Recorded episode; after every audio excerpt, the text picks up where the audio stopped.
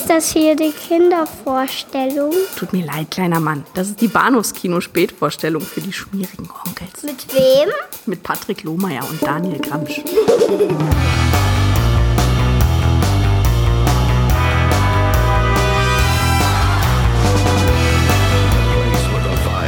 the power.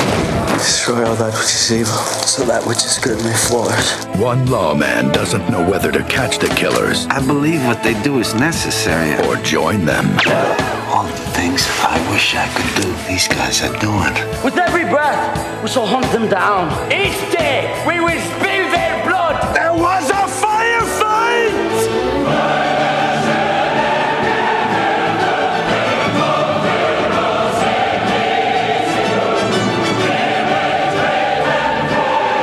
Hallo und herzlich willkommen zu Episode 321 des Bahnhofs Kino Podcast. Mein Name ist Patrick und bei mir ist der Daniel. Hallo. Hallihallo. Sind wir gesund? Nee, überhaupt nicht. Auf einer Skala von 1 bis 10, Gesundheitsgrad? 10 heißt krank, dann bin ich 15. Ich dachte, du sagst jetzt 8 Millimeter. Ah, wär, die Vorlage wäre gut gewesen. Aber ist mir jetzt auch gerade das eingefallen, nachdem ich diese zugegebenermaßen vollkommen sinn, sinnentleerte Frage gestellt habe. Ja. ja. Okay. Ich glaube, ich habe mich auch irgendwie so zwischen einer 4 und einer 5 so einge, eingependelt hier. Das Ach, äh, hübsch. Hm. wird nicht besser. Wird Nee. nicht besser. Nee, Aber die da draußen müssen alle zuhören. Mhm, richtig, richtig. Äh, wie lange noch? Das ist die Frage. Ja. Äh, entweder endet das mit unser beider Tod oder wir Ja, machen vielleicht oder- einfach mal eine Woche Pause. Oder bis Troy Duffy den dritten Teil von den Saints. Ich habe einen heiden Respekt vor dem heutigen Filmgespräch, dem Ja, heutigen. Double Feature. Ja, ich hatte, es, ich hatte es gelesen, ja. Ja, ja.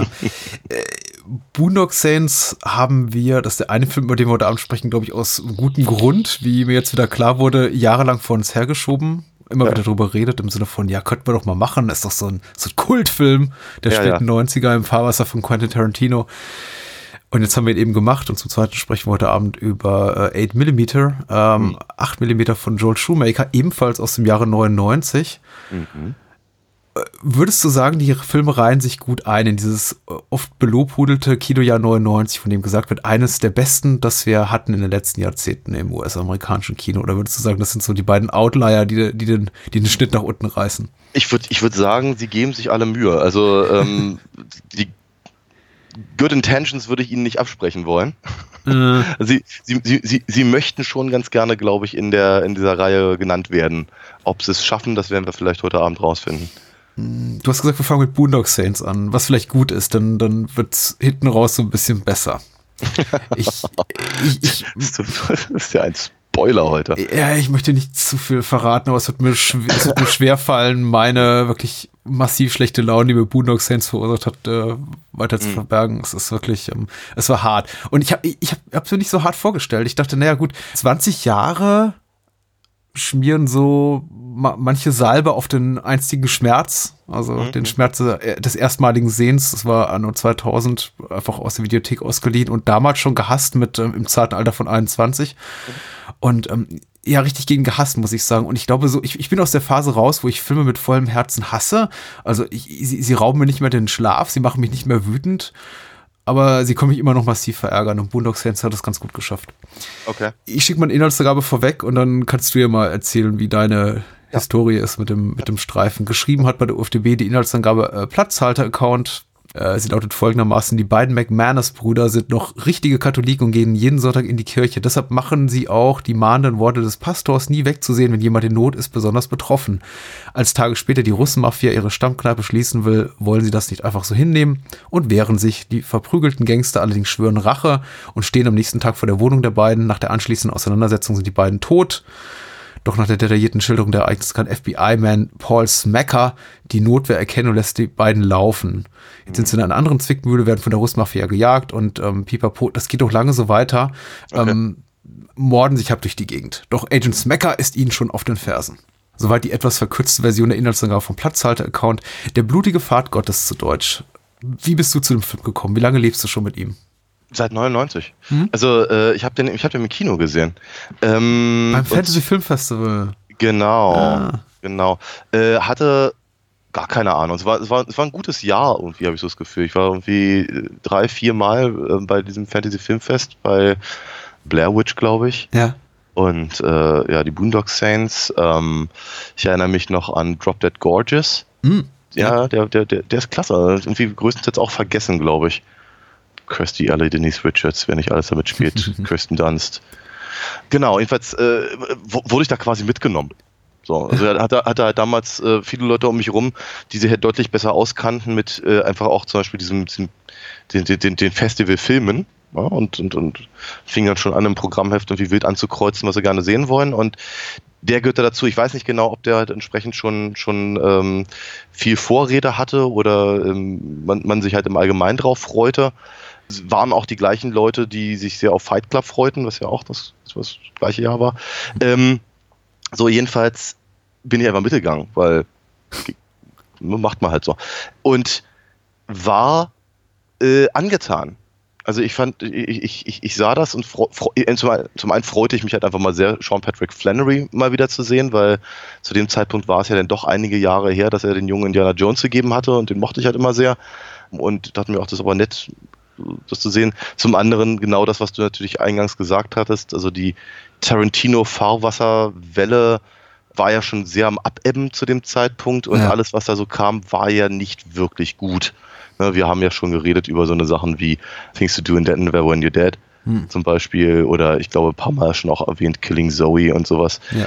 Tarantino selber mit eben ähm, äh, Four Rooms oder äh, war Jackie Brown da schon raus? Ja, ich glaube. Ja, ja. Ähm, hat, hat ja alles nicht so richtig zu überzeugen gewusst, also zumindest nicht für Leute, die, sagen wir mal, äh, sich äh, spontan in Pulp Fiction verliebt haben, hatten und dann so, nur noch sowas gucken wollten. Da kam halt einfach nicht mehr viel. So, und nun kam halt äh, Troy Duffy um die Ecke mit diesem Film, von dem ich halt überhaupt nichts wusste, von dem ich überhaupt nichts erwartet habe, äh, der sich aber natürlich erstmal, und ich, da würde ich halt später auf jeden Fall gerne mehr, mehr drüber reden, sich als, als sehr cool und sehr durchdacht geriert. Und ähm, wir beim, beim Fantasy Filmfest kam der auch richtig gut an. Also mir hat der wahnsinnig gut gefallen. Ich fand den klasse. Und dann dachte ich halt, naja, kommt der sicherlich irgendwann auf DVD raus oder läuft einfach im regulären Kino oder sonst irgendwas, aber der Film verschwand komplett. Es war nicht mehr zu sehen. Und es dauerte eine ganze Weile, bis er, ich glaube, das müsste dann so 2002 gewesen sein, würde ich jetzt mal schätzen, eins oder zwei oder sowas, entdeckte ich, dass ihn ein kleines Kino in Berlin äh, zeigte in einer Reihe, ich glaube, die heißt Mann Gay. Also ein, ein, ein Montag, an dem halt irgendwelche Filme, in denen, in denen schwule Figuren auftauchen. Ist es im International?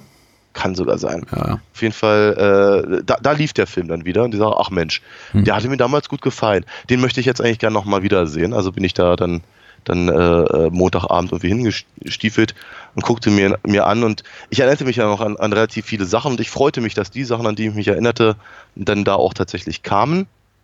Ansonsten empfand ich ihn halt schon als deutlich weniger beeindruckend als noch beim ersten Mal.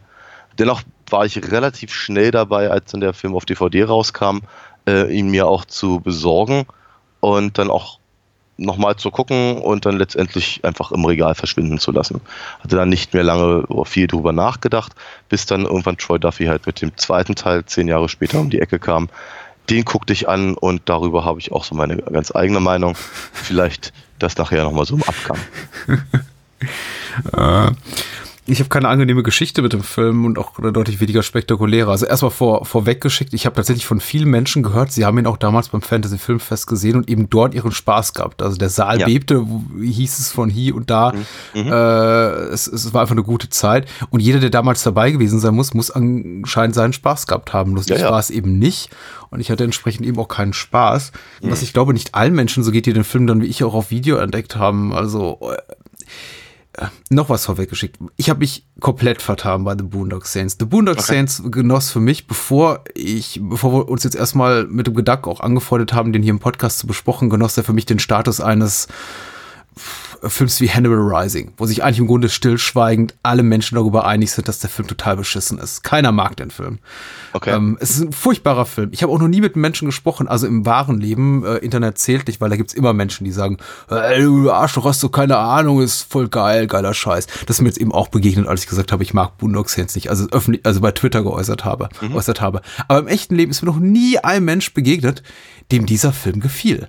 Mhm. Alle mit denen ich jemals über diesen Film sprach, hatten ihn entweder sofort vergessen, also beiseite geschoben im Sinne von, ja, stimmt auch mal geguckt, keine Ahnung, worum ging's da nochmal, oder äh, äußerten sich eindeutig negativ zu dem Film. Also für mich ein Film, der einfach einen, einen schlechten Stand besaß bei der Großteil der filmguckenden Bevölkerung. Und jetzt so in der Vorbereitung gucke ich, lese ich Wikipedia-Eintrag, lese so ein paar zeitgenössische Rezensionen aus von Kultfilmblogs, äh, guck bei der IMDb rein, was, wie ist der so gerankt und sehe, ach cool, cool, fast acht von zehn Punkten, also so irgendwie knapp in der Nähe von der Parte 2 und dergleichen, all, all, alles klar. Gucke in so meine Letterbox-Blase rein, stelle fest, oh, vier von vier, Ster vier von fünf Sternen, fünf von fünf Sternen. Äh, Merkwürdig, Menschen mögen diesen Film. Und das nicht Ja. so knapp. Viele, viele Menschen mögen diesen Film sehr, sehr gerne. Und plötzlich stand ich da mit meiner bis dahin, bis dato gemutmaßten Meinung. Alle finden den Film beschissen, so beschissen wie ich äh, und posaunt einfach mal raus, der Film, äh, den kann doch niemand gut finden, der über 13 ist. Und sofort, blöde Sau. Ähm, so so ist das einfach, oder der, der, der, mein Lieblingskommentar war ja, also Grüße an den Herrn und die Dame, die das geäußert hat, ähm, der ist dir wohl zu hart. Ähm, Gott, das kann ja. eben nicht jeder ertragen. Und ich dachte mir so, ja, nee. Ich finde einfach scheiße, weil die Charaktere beschissen sind. Ich kann keinerlei Beziehung zu den Figuren äh, entwickeln. Ich finde die ganzen, die ganzen Stil ähm, show-offy, ohne dabei irgendwie gut zu sein. Er ist stilistisch dröge, langweilig, repetitiv. Das Drehbuch ist schlecht. Die Schauspieler sind bestenfalls zweckmäßig. Ähm, bei jedem Auftritt von Willem Dafoe em- em- empfinde ich eine eiskalte Fremdscham, wenn er in einem dieser, dieser Momente auftritt, in denen er auch in, in Tatorte eintritt und die Hergänge von Gewaltverbrechen Verbrechen rekonstruiert. Also ich habe wirklich ähm, im, im US-amerikanischen gibt es diesen Ausdruck von Duschchills. Also diese, diesen, ich, ich hab, Ja, ja. mi- mich überkam dieser ganz furchtbare Schauer, also von wegen so, ah, ich, was, was gucke ich überhaupt für, für einen Film an? Den können doch nur kleine pubertierende Jungs in äh, Cargohosen, die, äh, weiß ich nicht, äh, ich möchte den Satz nicht weiterführen, weil ich möchte niemanden beleidigen, beleidigen. Aber es ist, ich, ich möchte auch nicht über das Publikum mutmaßen, weil offenbar finden den auch äh, sehr schlaue Menschen sehr, sehr gut, aber ich kann damit überhaupt nichts anfangen. Also alles an dem Film stört mich, berührt mich richtig, geht unangenehm ähm, macht mich tendenziell aggressiv. Und immer wenn der Film so kurzzeitig einen Weg einzuschlagen scheint, also auch so ein bisschen wach wird darüber, also äh, sich, sich seiner eigenen Dummheit so ein bisschen zu bewusst, bewusst zu werden scheint, äh, macht er dann doch wieder eine Kehrtwende und sagt, nee, ich bin eigentlich doch ziemlich doof. Na, ich Und glaube, ich glaube, ganz deine- viele Witze haben mich richtig gehend gekränkt. Also richtig gehend gekränkt. Nicht, weil ich mich persönlich berührt fühle, aber sie sind sexistisch, sie sind misogyn, sie sind schwulenfeindlich, sie sind eigentlich, sie, sie, der Film schießt in alle Richtungen und will total edgy sein und ist aber nicht smart dabei. Und das ist eben maßgeblicher Unterschied zu den guten Tarantino-Epigoden und Tarantino selbst. Ma- Meine Also Auffassung. Ja, ja, ist doch völlig, völlig legitim. Ich glaube, ich glaube, deine Einschätzung ist ein bisschen zu hart. Ich Ja. sehe aber sehr, sehr deutlich, wo sie herkommt. Und ich habe, ich meine, wir hatten uns darüber schon ein paar Mal unterhalten, weil ich glaube, es war. Also Boondock Saints ist einer von den Filmen, die ich auch ganz, ganz früh, als wir angefangen haben, ähm, äh, vorgeschlagen habe, weil ich eben durchaus annahm, dass der, dass der eigentlich auch in deine Richtung gehen müsste. Wir sagen, das, der, das ist ja schon zum Running Gag geworden, dass wir halt immer mal wieder gesagt haben, eigentlich müssten wir den machen. Ja. Na, weil ich natürlich eben auch relativ schnell feststellte, okay, nee, da bin ich halt bei dir völlig an der falschen Stelle. Jetzt hat mich aber auch immer, immer gewundert, warum ich da so an der falschen Stelle bin, ähm, weil ich das eben nie so hart gesehen habe wie du. Es ist, sehe ihn natürlich jetzt 20 Jahre später in einem, in einem ganz anderen, in einem ganz anderen Licht und ich glaube gerade, gerade was du zum Schluss gesagt hattest, dass eben wie, in welche Richtung er schießt und all das, das ist überdeutlich und ich glaube, dafür bin ich auch heute deutlich sensibilisierter als damals. Und ich habe auch, glaube ich, nie so sehr darauf geachtet. Ich glaube, ich habe mich auch ein bisschen blenden lassen. Und darauf habe ich ja diesmal bei der, bei der Sichtung sehr geachtet. Ich habe wirklich versucht zu denken, okay, Patrick hat da sehr, sehr, sehr, sehr deutliche Meinungen zu. Und äh, da ich deine Meinung sehr schätze, habe ich mir gesagt, okay, ich achte mal darauf, was ist denn das da eigentlich? Und da sind mir halt auch tatsächlich etliche Dinge aufgefallen, weil der Film ich glaube, das ist, ein, das, ist ein, das ist sein größtes Verhängnis, dass er glaubt, sehr smart zu sein. Und er es aber eben nicht ist. Er ist, also Show-off, wie hattest du es gerade genannt? Ich hätte es prätentiös genannt. Mhm. Das mehr oder weniger das gleiche ist. Oh, das bessere Und der Punkt geht Ja. nicht. äh, ich glaube nicht, dass wir gegeneinander spielen hier gerade. ähm, Was? Nee, es ist, es ist, es ist so. Ähm, ich, ich verstehe total, auch, auch jetzt beim, beim, beim, beim wiederholten Sehen, ich verstehe total, wie man, wie, wie- wie, wie man sich davon einlullen lassen kann. Weil ähm, ich, also jetzt, deswegen sage ich halt, etliche, etliche Sachen finde ich halt etwas zu hart, weil ich finde tatsächlich die Schauspieler relativ gut. Sie geben sich alle viel, viel Mühe. Man merkt, dass sie haben einen, einen Spaß dabei. Und äh, ich sehe eigentlich, ich sehe im Prinzip die Hauptfiguren sich alle sehr gerne. In anderen Sachen genauso wie hier. Ähm, aber man merkt auch hier, weil die haben nicht angefangen, darüber nachzudenken, was sie da eigentlich tun. Also gerade auch, was die Bedeutung dessen ist, was sie tun und wie sie, wie sie reden, ihre Dialoge und wie sie, wie sie agieren und all das. Und der Film bemüht eben ähm, da, dafür, dass Troy Duffy eben eigentlich keine Ahnung hat, was er da tut. Es, es wirkt nicht so. Es wird, es, er, er, er eine, äh, die, der Film hat eine gute Kameraführung, er hat ein gutes, äh, eine gute, Ja. gutes Setdesign und all das. Und er, er, er klaut hier und da, also gerade in dieser, in dieser ganzen Ikonografie, also äh, etwas, was, was, was Bess Luhrmann ja auch sehr gerne macht, zum Beispiel, äh, irgendwelche ikonografischen Dinge zu nehmen und die dann in das rechte Li Licht zu rücken, ähm, nur dass der eben auch eine eigene Handschrift hat.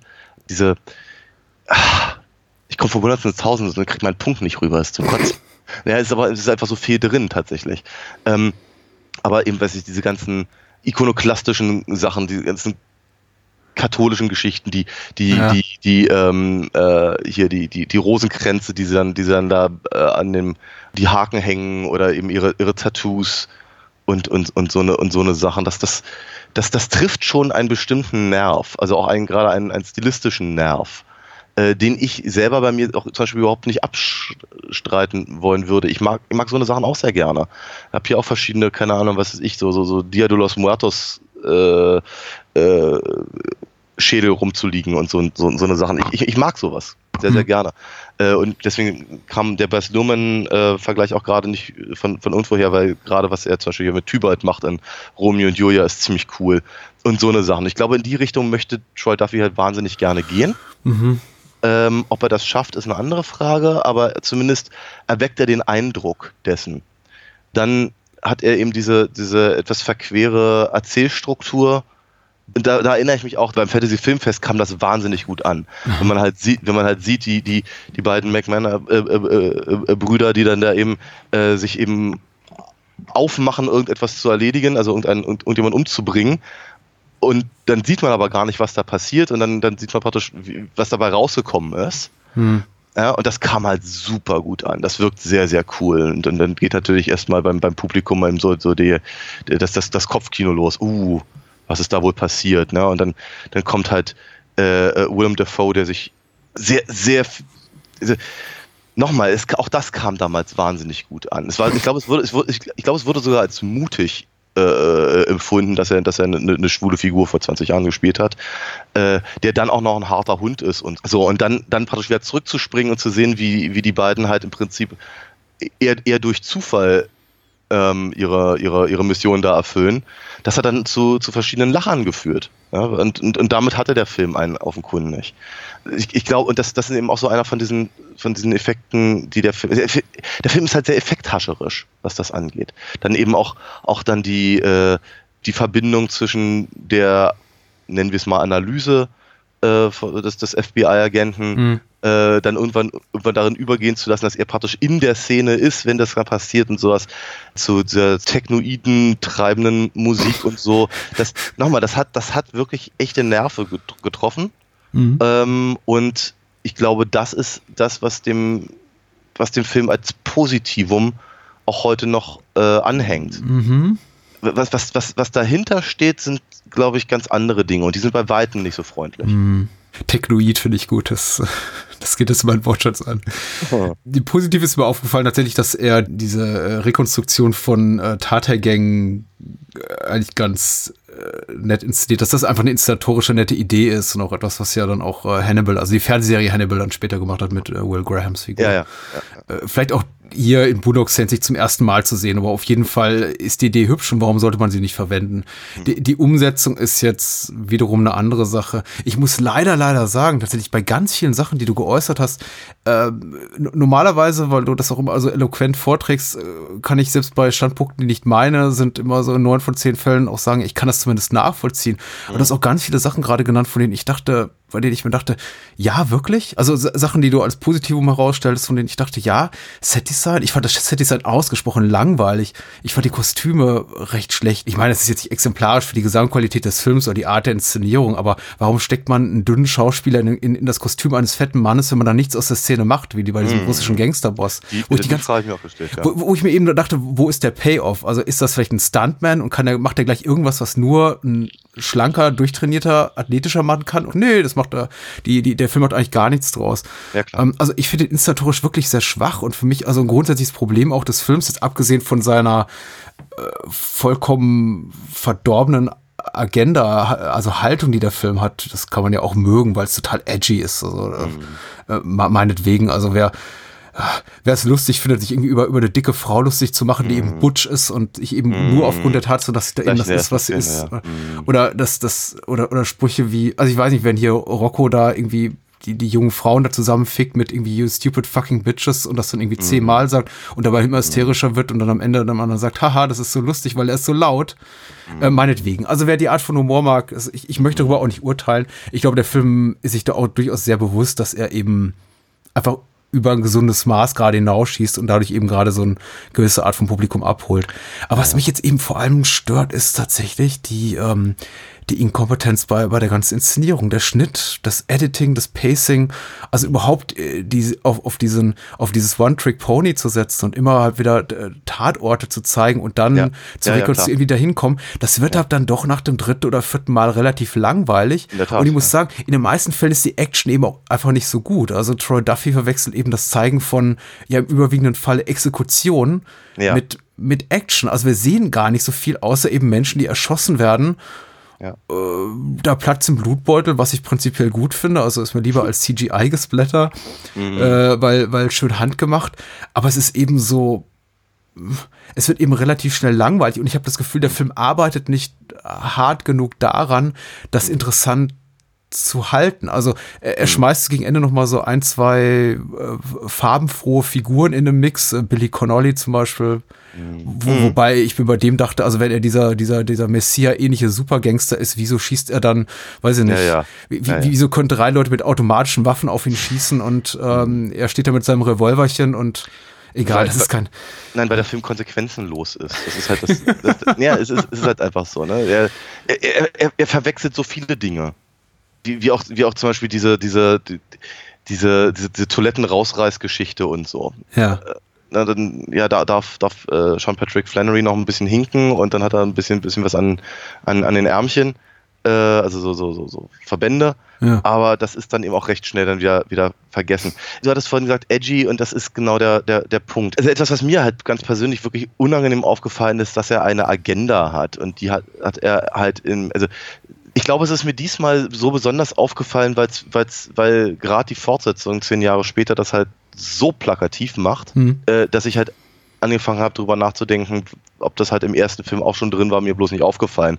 Und ja, es scheint so zu sein. Also er, äh, äh er hat halt schon eine sehr, sehr deutliche Vorstellung davon, also Troy Duffy hat eine deutliche Vorstellung davon, wie seiner Meinung nach Männer sein müssen. Ja, und äh, das, das, das äh, das, das zieht sich eben logischerweise auch, auch in äh, Richtung, Richtung seiner, seiner, äh, seiner schwulen Figur, die ja. dann eben aber auch, auch ihrem, ihrem Freund, Lover, äh, Bettgenosse dann äh, auf, auf, auf den Kopf haut, weil, weil der mit ihm kugeln will und so, eine, und so eine Sachen. Schwierig, schwierig. Also es ist, ist so, das ist so, das ist so ein, das darf man noch, das, das wird man doch noch mal sagen dürfen, Film. Ja, sehr schön. Äh, hm so, so, so, so ein Film für die entsprechenden Reddits. Das ist, das, ist, das ist einfach nicht schön. Das ist einfach nicht schön anzusehen, ehrlicherweise. Und ja, nochmal, das ist, ich glaube, glaub, mir ist es halt wirklich durch den zweiten Film ganz besonders gew bewusst geworden und ich sagte das ja vorhin schon mal, ich habe halt diesmal echt drauf geachtet. Ja, und das ist halt das, ist das Problem. Was mir wirklich aufgefallen ist, also gerade bei den äh, Stichwort Political Incorrectness, ich möchte erstmal vorwegschieben, dass wir diesen Podcast, glaube ich, jetzt irgendwie nicht seit sieben, acht Jahren machen würden, wenn wir ein Problem damit hätten, wenn Filme edgy sind oder irgendwie böse oder kontrovers oder so. Also das ist, ich meine, jeder, jeden von uns trifft, glaube ich, etwas anderes mehr oder weniger hart und wir reagieren un un unterschiedlich hart auf bestimmte Darstellungen, möchte ich mal behaupten. Aber ich habe ja. grundsätzlich kein Problem damit. Also ich lehne keinen Film ein, an, ab, der äh, hervorragend gemacht ist, bloß weil er halt vielleicht einen politischen Standpunkt vertritt, den ich nicht vertrete. Äh, sonst könnten wir mm, nicht ja. über sowas wie Born Tomahawk reden, ohne irgendwie, keine Ahnung, dass mm. Köpfe platzen oder ein, ein anderen, äh, anderes Faschokino, was oh, weiß ich. Wo, wo, wollte gerade sagen, wir haben das, wir haben das halt schon stark thematisiert in unserer. Äh, ja, das ist aber auch vollkommen okay. Trotzdem kann man ja nochmal differenzieren zwischen äh, gut gemacht, nicht mein Standpunkt, geschenkt, mhm. äh, und mhm. das ist jetzt einfach die, die Art und Weise, so wie ich es nicht präsentiert sehen will. Und ich glaube, The mhm. Boondock Saints hat schon schaffen können, nicht mein Herz zu gewinnen, aber zumindest meinen Respekt zu gewinnen. Ich habe das Gefühl, er verschenkt es dadurch. Das ist mir extrem aufgefallen. Jetzt, also ich sag jetzt, als würde ich mit dem Film schon länger leben. Ich habe ihn zum zweiten Mal gesehen in 20 Jahren äh, dass er so, so eine ganz merkwürdige Haltung hat zu den Menschen oder sagen wir Bevölkerungsgruppen, über die er sich lustig machen Shit. will. Er, er, macht sich diese etwas zum Freund, indem, indem er sie quasi in dieser, die er sie quasi erstmal in eine mächtigere Position stellt, wie zum Beispiel jetzt diese neue Kollegin hier, unsere, unsere, unsere zwei Titelhelden, die jetzt da reinkommt und erstmal natürlich auch körperlich, also kräftig, äh, allein von ihrer Statur ihnen überleben ist, überlegen ist und sie rumbosst. Und das legitimiert es quasi, sie so da ja. äh, äh, runterzuputzen. Genauso wie mit der ja. russischen Mafia. Es ist aber total okay, Russenwitze zu reißen. Das ist einer der harmloseren Witze.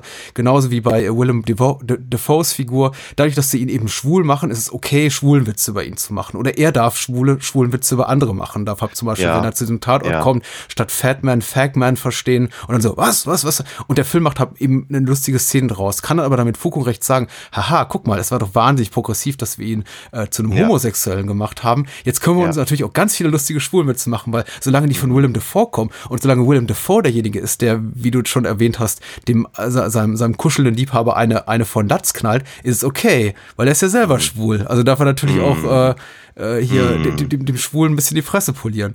Und das, das finde ich halt so mm. unangenehm an dem Film. Das macht er immer und immer und immer wieder. Also er bringt sich auch quasi so in eine, in eine moralische Obrigkeit, die er nicht mm. verdient hat gegenüber seinen Figuren, die ich in letzter Konsequenz despektierlich mhm. finde. Und das hat ja. mir unglaublich die Laune verdorben, einfach beim Zugucken. Ich kann das total, total verstehen. Ich glaube, ich glaube, das ist äh, ja auch etwas, was mir ebenfalls aufgefallen ist. Ich glaube, was mich persönlich mehr, mehr stört als, äh, als, als das tatsächlich, weil wir, das finde ich halt, das finde ich halt doof. Mhm. Ja, das, ist, das ist halt nicht meine, meine Herangehensweise, äh, aber ähm, was ich halt äh, wirklich, wirklich dumm finde, ist, dass er, ähm, dass der Film eben versucht, cleverer zu sein, als er tatsächlich ist. Ja.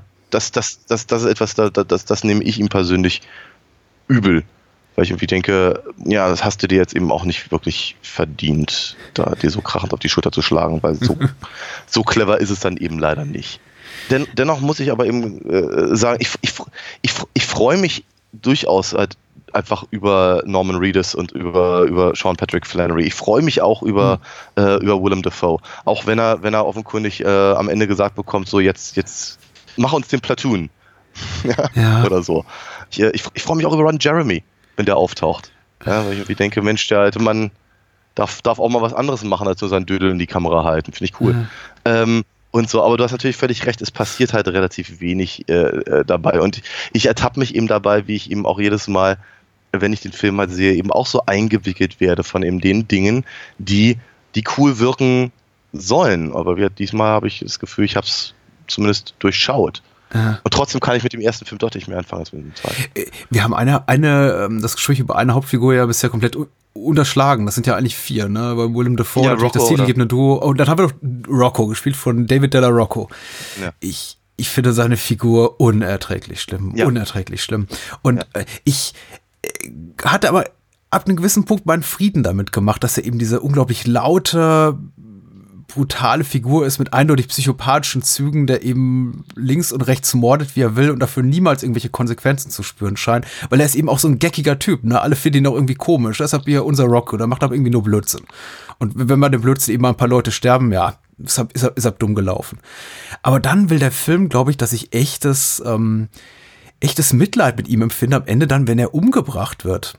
Also er hat so eine, er, er wird gefoltert, ich glaube mit der Finger abgetrennt oder abgebrochen, ist das so? Ja, also er wird auf jeden Fall, äh, ja genau, le le leicht verstümmelt und dann am Ende stirbt er. Und der äh, Soundtrack fährt mal richtig groß auf, weil es kommen große Orchestral, also chorale Klänge, die da irgendwie dann, dann äh, besingen und bejammern, dass eben diese Figur gerade gestorben ist, was dann eben Sean Patrick Flannery und Norman Reedus, also Connor und Murphy, äh, dann nochmal richtig anheizt, befeuert ihr, ihr blutiges Werk zum Ende zu führen. Und ähm, da wirkte der Film wirklich überhaupt nicht ironisch distanziert und cool Nee, und nicht, edgy ja. und sarkastisch, sondern so, als äh, wollte uns der Film wirklich sagen, so, ihr habt jetzt echt verdammt, um mal traurig zu sein Mhm. und jetzt irgendwie äh, fuck yeah zu schreien, wenn jetzt eben Norman Reedus und Flannery losstürmen, um hier noch mehr Bad Guys umzubringen. Und Mhm. ich dachte nur, mein, mein Gefühl war, endlich ist er tot. Mhm. Gott hat er es verdient. Er hat so verdient, wie keine andere Figur in dem Film zu sterben. Endlich ist er tot. Er ist der größte Psychopath von allen und glaubt, keiner hat so viele Menschen umgebracht wie er. Mhm. Äh, abgesehen davon, dass er eben auch, äh, egal welcher Frau über den, im Film über den Weg läuft, erstmal irgendwie voll Latz knallt, irgendwie fuck you, you fucking bitch oder sowas. Und eine Katze umbringt. Ähm, Was auch total lustig ist bestimmt im Kino.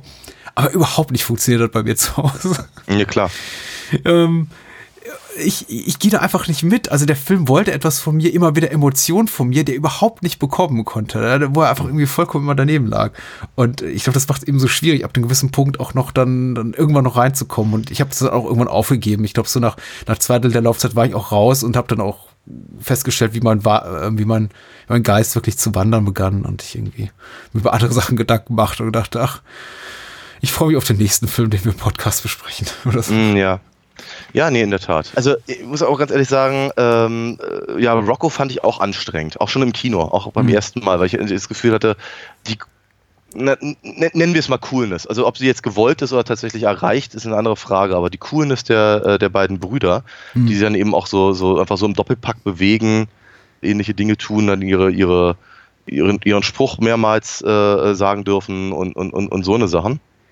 Äh, das, so, so, sobald Rocco nicht sobald er auftaucht, also so, so, solange er noch in der, in der, in der Szene in der, in der Bar ist, ist es okay. Aber sobald er eben tatsächlich Teil des, des, des Teams wird, quasi, ähm, wird äh, st stoppt der Film für mich. Und eine Figur rückt in ins Zentrum des Geschehens und, und, und wird eben auch, auch einfach zum, zum treibenden Teil des Films. Damit komme ich halt irgendwie nicht so richtig klar. Das dachte irgendwie so bei mir, das, das wirkte auch so ein bisschen für mich einfach aus dem Hut gezaubert, so als hätte er eigentlich, eigentlich so ab der Hälfte des Films vergessen, was er eigentlich machen wollte. Jetzt braucht er jemanden, der die, der die Story vorantreibt, weil die, Ja, seine, ja. seine Figuren schaffen es nicht. Ähm, und dann geht der Film aber auch in, in, in, Richtungen, die ich, in die ich es eigentlich gar nicht so richtig haben wollen, wollte, muss ich ganz ehrlich sagen.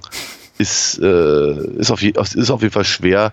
Äh, und natürlich, sagen wir mal, rein, also rein, rein, skripttechnisch verstehe ich das natürlich sehr wohl, dass halt im Prinzip äh, der, der, der, der, der Kumpel ins Gras beißen muss, um, um die beiden Helden da zum Ja. anzustacheln. Das ist ein Klassiker. Ich, nicht so, als hätte ich das nicht in meinen Stories auch schon gemacht. Mhm. Aber es, das ist halt, glaube ich, das große Problem. Das, der ganze Film wirkt im Prinzip wie mein, mein, mein eigenes 17-jähriges Ich, das versucht halt einen, einen Erwachsenen-Comic zu schreiben. Äh, Ja, ja. Du, Und alleine ich- was, was hm? Ja, Entschuldigung, wenn ich das noch hinzufüge. Und ich, bin- ich bin ja gerade dabei, im Prinzip meine, meine ganzen alten Geschichten irgendwie neu, neu aufzubereiten für einen, für einen Sammelband. Äh, und logischerweise gucke ich mir das alles an und ich habe die mehr, mehrfach überarbeitet in den letzten 20 Jahren. Ähm, und mittlerweile kann ich damit ganz gut leben, aber ich sehe auch, woher, woher die Sachen kommen. Und ich sehe eben auch sehr, sehr deutlich, dass ich das heute so nicht mehr machen würde. Weil es, es, es fun- es funktioniert eben einfach nicht. Und ich glaube nicht, dass jemand Troy Duffy gesagt hat, dass es nicht funktioniert, weil es ist, es ist Fanfiction. Ja, ich glaube, dieser Aspekt der Unreife der Geistigen ist, ist ein ganz wichtiger und deswegen kann ich, glaube ich, auch gar nicht zu hart mit dem Film ins Gericht gehen, will, will heißen, sowas sagen wie, ich hasse ihn, er ist irgendwie unrettbar und ich sehe schon seine, seinen Reiz für eine Zielgruppe, zu der ich offensichtlich nicht gehöre. Ich finde ihn beschissen, aber da kann, kann man eben nichts mehr ändern. Das, was nicht heißen soll, dass ich Menschen nicht leiden kann, die den Film mögen. Also ja, das scheint irgendwo seine Berechtigung zu haben. Aber ja, es wirkt für mich eben wie, wie ein Film, der nicht die Reife, das Macher nicht die Reife besitzen, das Wirken von Plotmechanismen zu verstehen. Also schon tatsächlich oberflächlich betrachtet, ganz viele Filme wahrscheinlich gesehen haben, die ihnen gefielen, aus denen ja. sie eben Elemente abgekupfert haben, aber nie, kein keinerlei Gefühl dafür haben, wie diese zusammenwirken.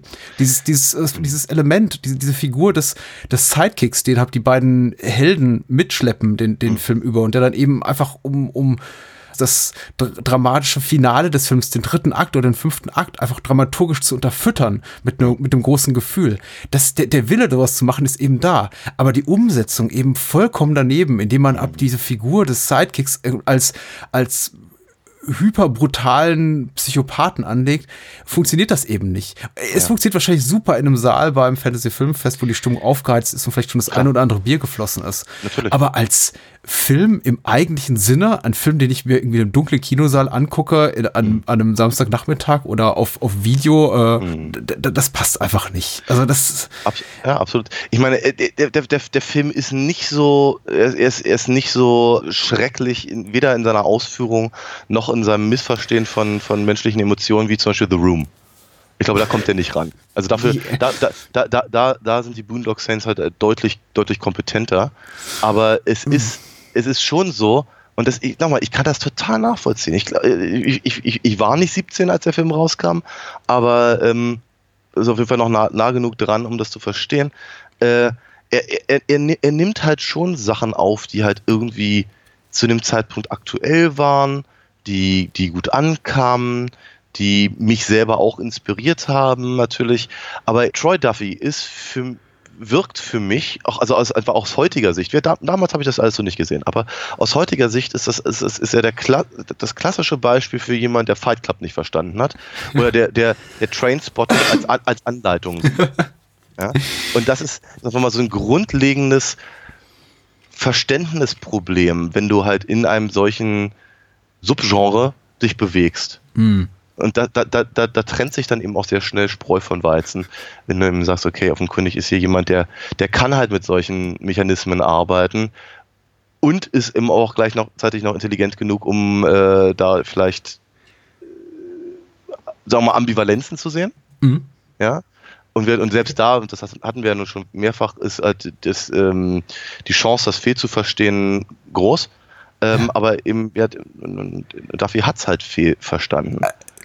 Gro große Freude bereitet mir immer gerade so äh, im Bereich des Actionfilms die dazugehörigen äh, Wiki-Einträge zu lesen und dann zu sehen, wie hat sich der, der Film im musikalischen Bereich, wie, wie hat der Film da seinen Einfluss gezeigt. Aber ich glaube, noch nie hatte ich so einen Spaß wie mit The Boondock Saints, weil er, glaube ich, sehr gut beschreibt, für welche Art von äh, Zielgruppe The Boondock Saints gemacht ist oder zumindest bei wem er gut funktioniert.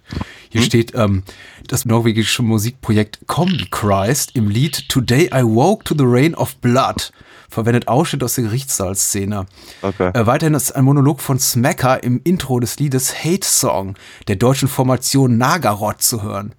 Die deutsche Band Feindflug benutzt in ihrem ah. Lied Faustrecht mehrere Samples aus Filmdialogen und Bleeding Through mhm. verwendet den Monolog von Agent Smacker über das erste Aufeinandertreffen der Boondock Saints mit ihrem Vater als Intro für Elite Love Lost in a Hail of Gunfire.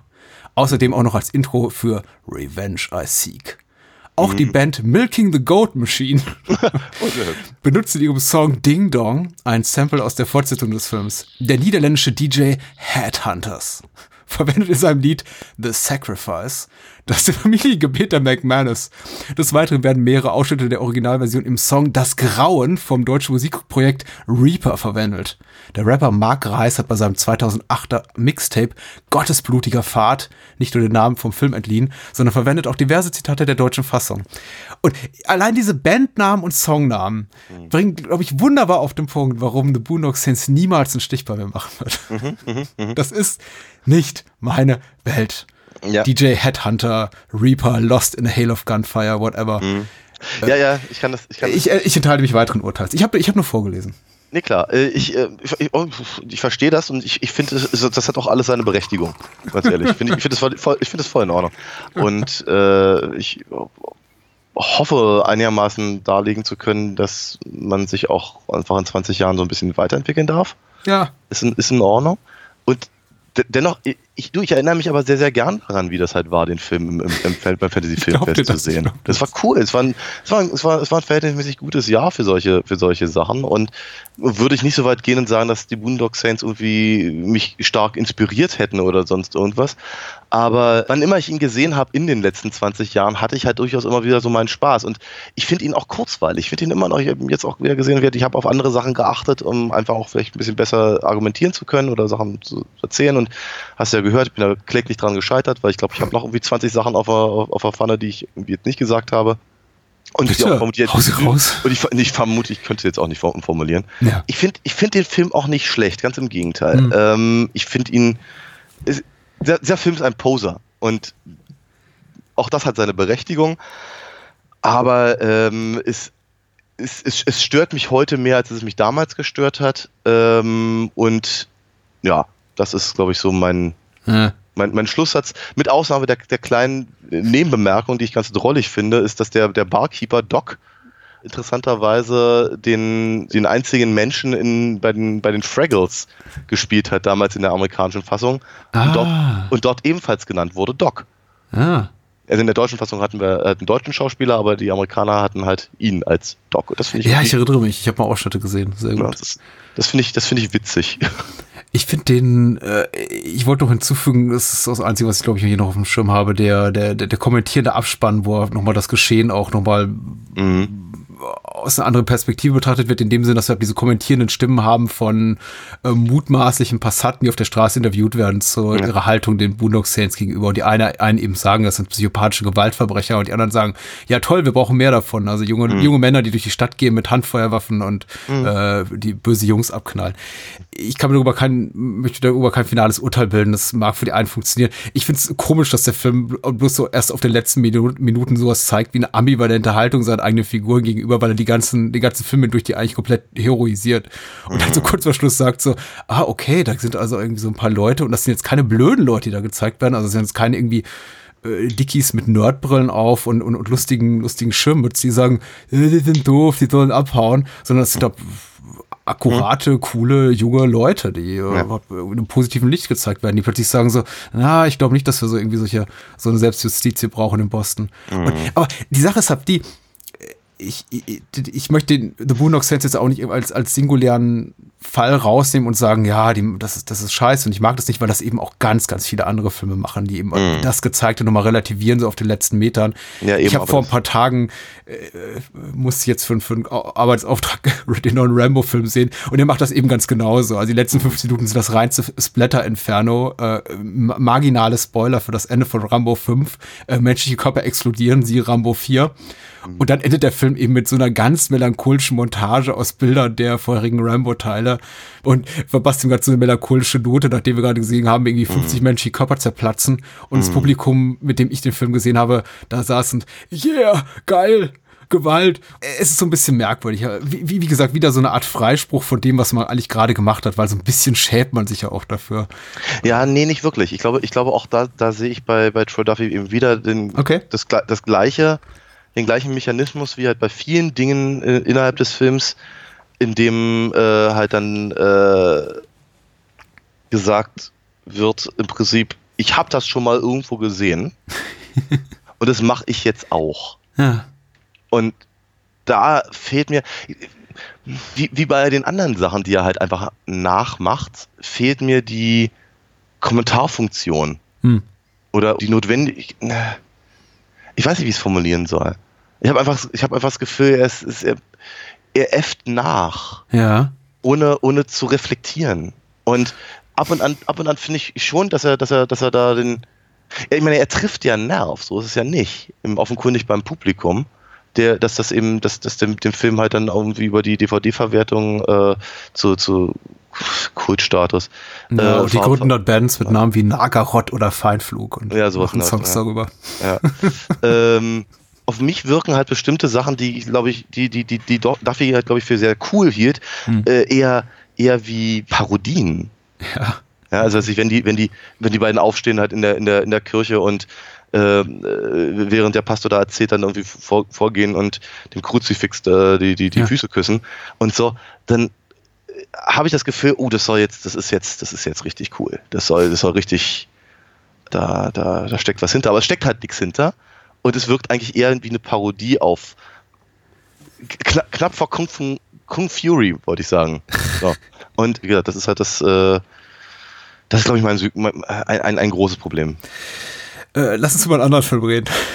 Ja. Okay. Ist denn deine ähm, Webseite technisch so weit, dass du sie empfehlen kannst? Und wenn du sie nicht empfehlen kannst, welche Comicbuchreihe kannst du denn empfehlen? ja, ich bin, äh, also ich, ich äh, nachdem ich das jetzt, glaube ich, mittlerweile seit zwei Jahren sage oder so, ich, ich, muss, ich muss jetzt wirklich demnächst mal an alinafox.de arbeiten. Äh, das, äh, der, der, der Shop funktioniert immer noch. Man kann sich die Hefte bei mir bestellen. Ich schicke sie sehr gerne zu. Die comicwerk.de Seite, die wird gerade überarbeitet. Da wird ein bisschen was passieren. Und äh, da kann man dann trotzdem auch weiterhin Comics lesen, die man dann später vielleicht auch gerne bestellen kann. Würde mich sehr unterstützen. Ja, sollte man auf jeden Fall tun. Und äh, wer diesem Podcast etwas Gutes tun will, der möge gerne einfach zu Patreon oder Steady wandern oder die. Also wir haben auch einige weibliche Hörer, die machen sich kaum bemerkbar, aber sie sind da und ich freue mich auf jeden Fall über jede einzelne. Ähm, ich möchte die Gelegenheit nicht ungenutzt lassen. Es Ende des Monats nochmal Danke zu sagen an alle besonders großzügigen äh, Spenderinnen und Spender bei Patreon und Steady. Das sind der André, der Christian, der Felix. Vielen Dank. Johannes, Lars, Lukas, Mi äh, Michael, Mirko, auch an ihn vielen Dank. Nenad, Oliver, Sebastian, Stefan, Steffen und Thomas. Das sind die Namen, denen es nochmal ausdrücklich zu danken gilt dieses Jahr, äh, diesen Monat. Und ansonsten ja, Bahnhofskino Extended Edition hören. Dafür, dafür zahlt ihr auch extra. Oder spendet. Also jede, jede Penunze, jeder Groschen zählt. Penunze. Äh, und man kommt dann natürlich auch in das Vergnügen, zum Beispiel bei Wunschfilmwahlen mitzumachen. Und äh, 8mm, 8mm, der Film, über den wir jetzt sprechen, der ist ja auch auf dem Mist unserer Patreon- und Steady-Supporter gewachsen. Den haben wir nämlich zur Wahl gestellt, also beziehungsweise der wurde auserkoren und dann eben gewählt. Und jetzt reden wir über ihn. Äh, das Jahr ist 1999, der Regisseur heißt Joel Shoemaker, der Hauptdarsteller Nicolas Cage. Und ähm, die Handlung liest sich folgendermaßen. Ich sollte noch hinzufügen, Moonshade hat übrigens äh, The Boondock Saints 8 von 10 Punkten gegeben, habe ich vorher ah, ja. mal nachgeguckt. Mhm. Also auch ein großer Fan. Äh, und hier ist er schon wieder mit seiner Inhaltsangabe zu 8 mm. Ein Detektiv wird von einer Witwe engagiert, die die Herkunft eines 8mm Snuff-Filmes, eines Streifens, der einen echten Mord zeigt, zu klären. Äh, seine Suche führt ihn ins Pornomilieu, wo ihm ein Insider weiterhilft, denn niemand scheint etwas darüber zu wissen. Schließlich kommt er dem Macher des Films auf die Spur, besessen von Rachegedanken und dem Willen, einen Grund für ihr Tun zu finden. Besessen von dem Rachegedanken und dem Willen, einen Grund für ihr Tun zu finden. Ah ja. Ja, okay. Mhm. Das Tun der Macher. Genau. Ja, ja. Das, das Tun der Macher. also Macht Natur. Mhm. Wir befinden uns im rhetorischen Grenzbereich. Äh, ja. Nicht gut. Ich habe fast alles über den Film gesagt. Es, er ist relativ prominent besetzt. Äh, teilweise ja. möchte man sagen, auch wirklich sehr, sehr bekannte Schauspielerinnen und Schauspieler in kleinen Rollen fast verschenkt, aber einige machen eben das Beste aus dem, was ihnen gegeben ist. Äh, Catherine Keener in der frühen Rolle, James Gandolfini in der frühen Rolle, Joaquin Phoenix in der frühen Rolle und der bereits etablierte Peters Tomare. Noch jemand? Ja, äh, Norman Reedus kommt auch mal kurz vor. Ja, genau. Der darf auch mal kurz ins Bild schneiden, so für zwei Minuten. Ah, Als ja. Ex-Freund des Mordopfers. Richtig. Genau. Ja. Knasti. Er sieht deutlich jünger aus hier. Was ja. eigentlich nicht sein kann. Aber gute Maske, Bessere Frisur? Ich weiß es nicht. Äh, wie lange lebst du schon mit 8 mm? Jetzt hast du ihn zum ersten Mal gesehen oder genau. schon damals genau. genossen? Okay. Nee, nee, genau. Ich habe ich hab ihn, hab ihn nie gesehen. Er, hat mich, er hatte mich etliche Male interessiert. Hm. Ich habe ihn, glaube ich, erstmalig auch nur mitbekommen, weil er, also, ich glaube, weil die, die DVD halt überall rumlag. Ja. Muss ehrlich sagen. Also ähm, ich hatte davon vorher gar nichts großartig mitbekommen. Ja. Aber ja, rein, rein theoretisch interessierte mich halt die, die ähm, die Herangehensweise, das Thema, das ist schon und so. Also das war, war, nicht, war nicht uninteressant. DVD ist, glaube ich, ein ganz gutes Stichwort, denn 8mm fällt auch so in die Riege Filme, die erst zum Heimkino richtig erfolgreich wurden. So ging es ja jetzt immer wirklich vielen Filmen, die Ende der 90er erschienen, die jetzt im Kino nicht groß abgeräumt haben. Äh, Austin Powers ist ein bekanntes Beispiel, dieser hier ist ein bekanntes Beispiel, äh, Fight Club ist ein bekanntes Beispiel, die eben im Kino nicht besonders profitabel liefen und dann so ein, zwei Jahre später richtig Kasse gemacht haben, dann auf DVD weil das eben einfach ein Medium war, was enorm erfolgreich war dann zu der Zeit.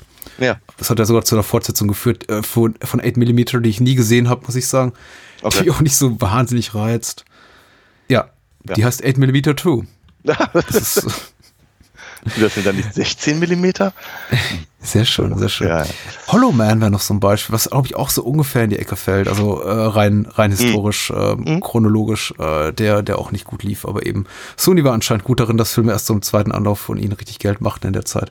Äh, ich habe den aber damals auch im Kino gesehen, weil ich war ja komplett angefixt, muss ich sagen. Äh, So der bisschen der thematische Aufhänger für heute Abend ist ja quasi so Filme im Fahrwasser von. Ja. Und nachdem wir jetzt hier im Fahrwasser von Tarantino hatten, machen wir jetzt im Fahrwasser von Seven. Ja. Und ähm, da gab es eben so einiges. Along Came Was aber- Spider und Was aber, Copycat. was aber auch naheliegend ist, weil ja auch der, der Drehbuchautor von Seven äh, 8mm gemacht hat. Ne? Richtig, Andrew Kevin Walker, der gar nicht so viel gemacht hat in seiner Karriere. Ich glaube, äh, Sleepy Hollow war sein einziger Drehbuch-Credit. Und ansonsten verdient er sich so als Skriptdoktor, Ah. was gut bezahlt zu sein scheint. Hm. Viel hat er nicht gemacht, aber diesen hier. Ja. Und Joe Shoemaker hat den inszeniert. Was, Ähm, was nach, nach den Batman-Filmen ja schon fast äh, äh, mutig war, nicht wahr? Ja, ja. Ich kann mich wirklich nicht mehr so richtig gut dran erinnern, wie ich ihn damals fand. Ich denke mal, ich fand ihn okay. Also, äh, ich fand ihn damals schon ein wenig brav angesichts des Themas, das er sich zur Brust nimmt. Ähm, was ich äh, heute nicht so ganz, nicht mehr so vollständig nachvollziehen kann. Was, nee, was heißt, was heißt das? Ich kann heute besser nachvollziehen, warum es der Film ist, der er ist. Äh, auch wenn ich heute so auf einige Szenen gucke und denke mir so, ach ja, das versteht ihr also irgendwie unter unter illegaler Gewaltpornografie ist ja süß. Ja, Ja, ja. So, so, so, so, ein Tapeziertisch in irgendeinem dunklen, äh, hier schmuddeligen Keller, wo irgendjemand da Ja, ja, ja. Bondage-Filme ausgepackt hat. Oh je. Ja, das, das, das tatsächlich ist auch das, was mir am aller, äh, als, als allererstes aufgefallen ist. Ja. Ich, ich dachte, ach Jungs, ich glaube, damals habe ich schon härtere Sachen gesehen. Also äh, ich- ich- eigentlich sogar noch schlimmer als das. Ich habe eigentlich fast so das Gefühl, ähm, da wird einer, da wird einer Szene auch einfach Unrecht getan, weil irgendwie keine Ahnung die die die die, die Spießbürger das irgendwie nicht so verstehen. Ja, und dann ist äh, ja einer, der halt irgendwie gerne, gerne, gerne Lackhöschen anhat, äh, muss ja, muss ja dann offenkundig auch gleich ein ganz schlimmer Finger sein oder so. Ja, Und, äh, natürlich, natürlich. naja, ich weiß nicht so genau. Also ich fand, ich fühlte mich davon so ein kleines bisschen, sagen, unangenehm berührt. Ja. Von, der, von dieser Herangehensweise, ähm, habe mich aber trotzdem auf den Film einlassen können, weil ich dachte, okay, ich verstehe, wo ihr, worauf ihr hinaus wollt. Mhm. Und ihr wollt logischerweise einfach, wie soll ich sagen, so, so, so Abkürzungen finden, äh, um, um, um halt auf euren Punkt zu kommen. Und der Punkt war nicht schlecht, tatsächlich. Ich weiß nicht genau, ob das wirklich wi- ein wichtiger Punkt ist, der gemacht werden musste. Also nicht das Gefühl, dass da jetzt irgendwie.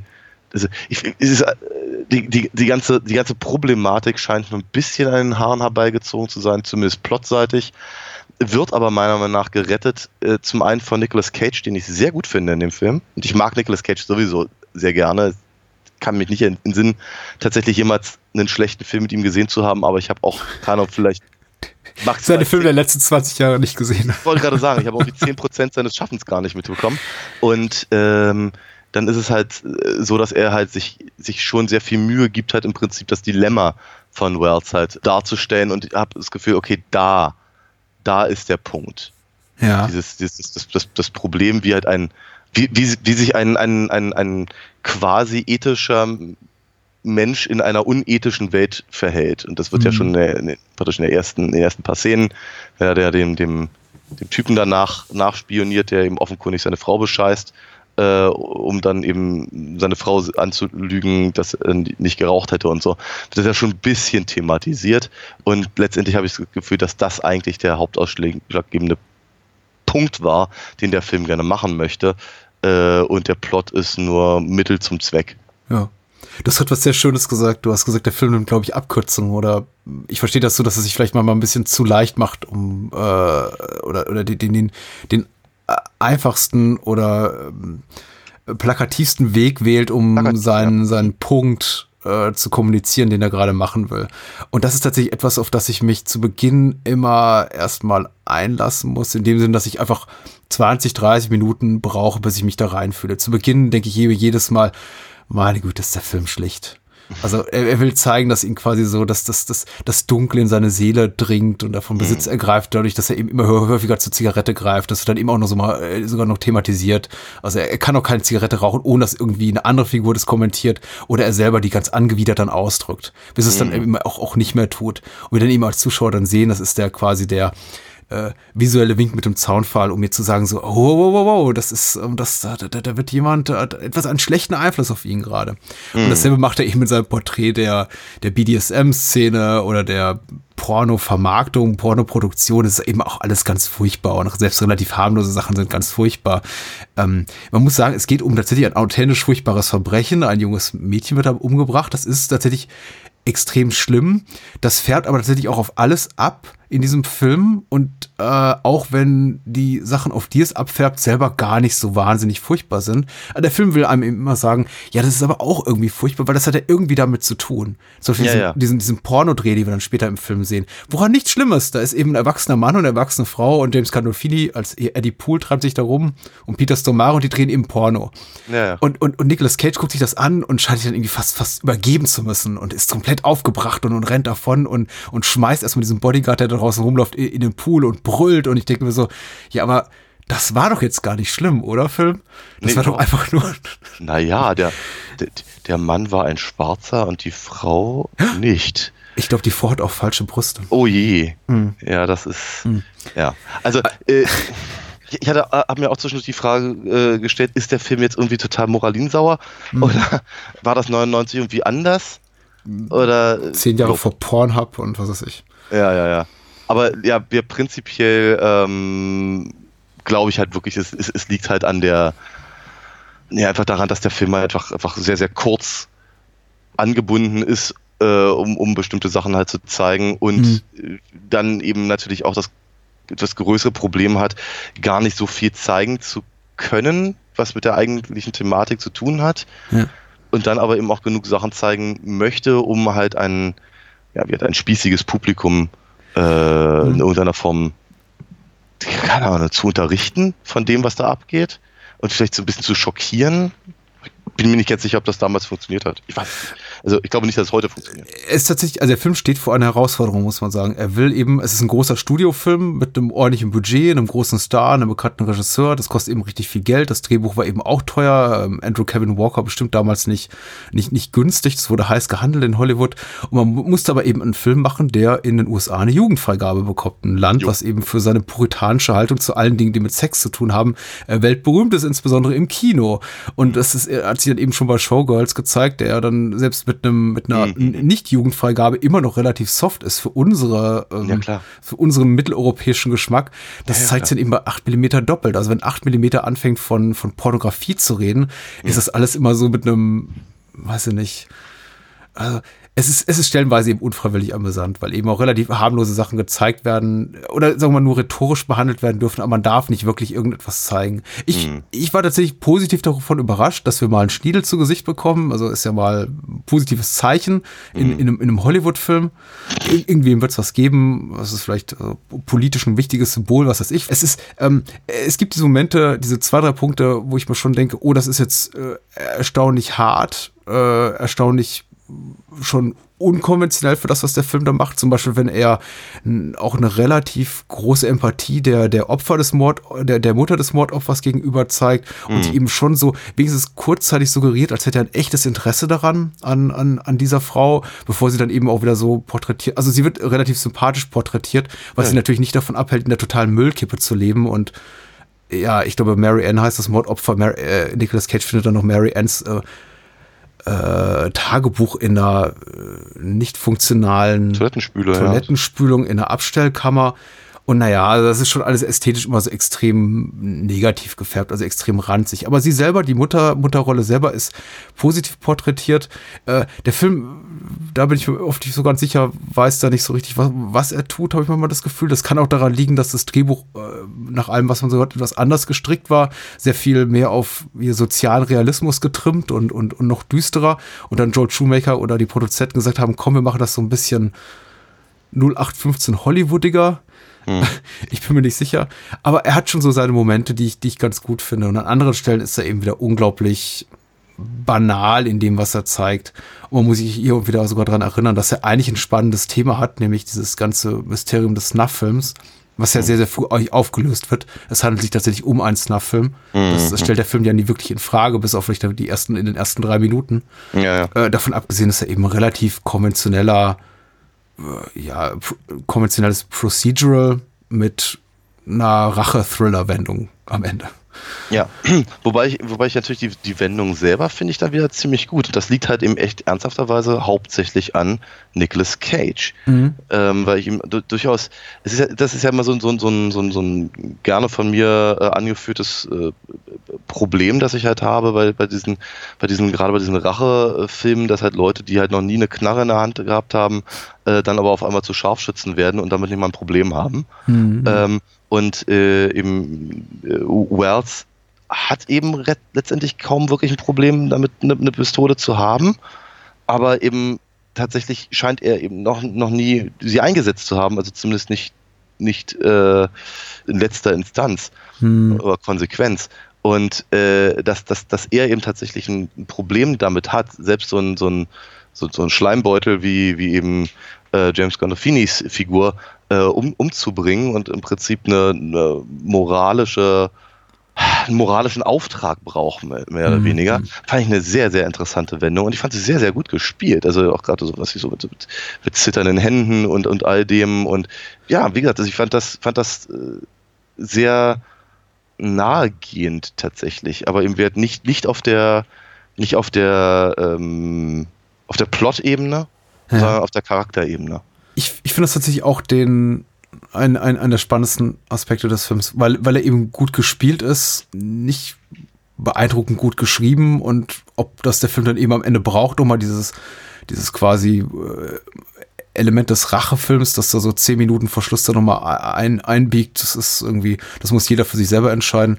Ich finde es tatsächlich auch relativ gut. Ich weiß nicht, wie ich jetzt moralisch, ethisch dazu steht, dass es quasi die Mutter ist, die Mutter des ermordeten Mädchens, die quasi die, mhm. die, die, die moralische Entscheidung treffen muss, ob denn eben Nicolas Cage äh, sein, sein Gegenspieler, also James Gandolfini, Eddie Poole hier umbringen darf oder nicht. Na, also, wo, na, wo, wobei sie, sie, ja, sie trifft ja die Entscheidung nicht unbedingt. Ähm, sie, sie weiß nicht, was, was für eine Situation da ist. Ne? Ja. Nein, nein, aber er, aber er nimmt, was er kriegt. Also ja, genau, genau. Mhm. Wenn sie jetzt nichts sagen, mache ich's. Wenn sie jetzt nichts sagen, mache ich's. Ich höre sie nicht. ich finde es auch nicht uninteressant. Also es ist tatsächlich für mich der interessantere Showdown im Vergleich zu dem, den er dann in der darauffolgenden Szene hat, da mit ähm, diesem, diesem Oberbaddy, den wir eben da sehen in diesem Snuff-Film, der das, ja. das Mädchen umbringt, also George. Ja. Oder beziehungsweise The Machine, wie, wie er genannt wird. Ja. Weil das ist eben wirklich ja, das ist, das A, konventionell und super total. platt. Also ja, dann eben, der heißt ja noch George, der heißt ja noch wie George Costanza in Seinfeld, wenn er dann seine, sein Kassengestell aufsetzt und sagt so, wen hast du erwartet? Das, das Böse? Ich bin's nur, George. Ich pflücke ja. gerne Blumen und gucke gerne Big Bang Theory oder, oder so. so ja. ähm, ja, natürlich. Ich glaube, also damit, also, äh, das, ich glaube, da, ich glaube, da soll eine gewisse Katharsis äh, mhm. erreicht werden. Und bei mir geht die aber auch voll nach hinten los. Ja. Ähm, ich hätte es tatsächlich ganz, ganz, ganz, ganz interessant gefunden, wenn der ihm tatsächlich entkommen wäre. Ja. Und, und ein Mysterium bliebe. Dann, hm. dann, dann hätte der Film tatsächlich einen, einen, auch einen emotionalen Impact, der, sagen wir mal, der sich eben einfach auch damit decken würde, was uns die allerletzte Szene zeigt, hm. nämlich in einen deutlich gealterten Tom Wells. Ja. Auch da wieder natürlich eine Abkürzung. Ne? Man, was ich, er hat halt, äh, äh, Nicolas Cage hat halt die ganze Zeit diese, diese sehr, sehr, sehr geglitschten schwarzen Haare. Sieht sehr, sehr slick halt aus damit. Äh, und am Ende hat er zwar mehr oder weniger die gleiche Frisur, aber sie ist ein bisschen struffeliger ja. und sie ist halt deutlich brauner und ein bisschen grau ist drin. Und er sieht aschfahl aus und man sieht ihm, also, ne, äh, ob das jetzt an seiner Wunde liegt oder irgendwie dadurch, dass er irgendwie offenkundig zehn Jahre gealtert ist, aber äh, äh, emotional scheint er zu nicht viel fähig zu sein, außer den Garten zu fegen. Hm. Ähm, und das ist schon, das ist interessant. Das ist schon, es ist halt eine, eine, eine filmische Abkürzung, äh, aber es, es, es kommt rüber. Und wenn, wenn, wenn das jetzt eben auch noch damit äh, äh gepaart wäre, dass er eben sicher wäre, dass, dass im Prinzip seine, seine moralische Befriedigung, weil er eben äh, äh, hier Eddie Poole umgebracht hat, im Prinzip komplett ins Leere geht und ihn selber nur kaputt macht. Und mhm. der, der, der, der tatsächliche Mörder unentdeckt und weg wäre, dann hätte es tatsächlich einen gewissen Impact. So, mhm. Weiß ich nicht. Und dann eben, dann eben noch die Postkarte von der, von der Mutter. Ja, es ist eben sehr konventionell. Auch, auch hier missfällt mir die Abkürzung so ein bisschen, die, die dramaturgische, die der Film hier nimmt. Ich hätte tatsächlich äh, das, was äh, Cage da widerfahren ist, sollte irgendeiner Form ein kriminologisches, juristisches Nachspiel irgendwas haben, aber es wird mhm. eben einfach so weggewischt. Also da sind mehrere Menschen zu Tode gekommen, mhm. in der lässt quasi eine, eine, eine Spur der Verwüstung und des Todes, also mehrere, die, die Leichen türmen sich am Ende nur so auf, mhm. äh, liegen in, in Abbruchhäusern rum und in irgendwelchen Vorgärten und das ist äh, äh, der Film macht sich eben auch nicht die Mühe, sich damit auseinanderzusetzen. Und mhm. ich, war, ich weiß aber ehrlich gesagt nicht wie, weil äh, hätte es der Film gemacht, dann wahrscheinlich irgendwie in der Form von einer Texttafel, die dann sagt so, äh, mhm. weiß ich nicht, äh, er bekam aufgrund der Umstände nur acht Jahre auf Bewährung oder irgendwie sowas. Oder läuft es mit der elektronischen Fußfessel rum. Mhm. Aber ich hätte zumindest gerne vielleicht auch, äh, Stichwort elektronische Fußfessel, vielleicht so einen visuellen Indikator dafür gesehen, dass es irgendwie ein, äh, ja, ein Impact, wie du es genannt hast,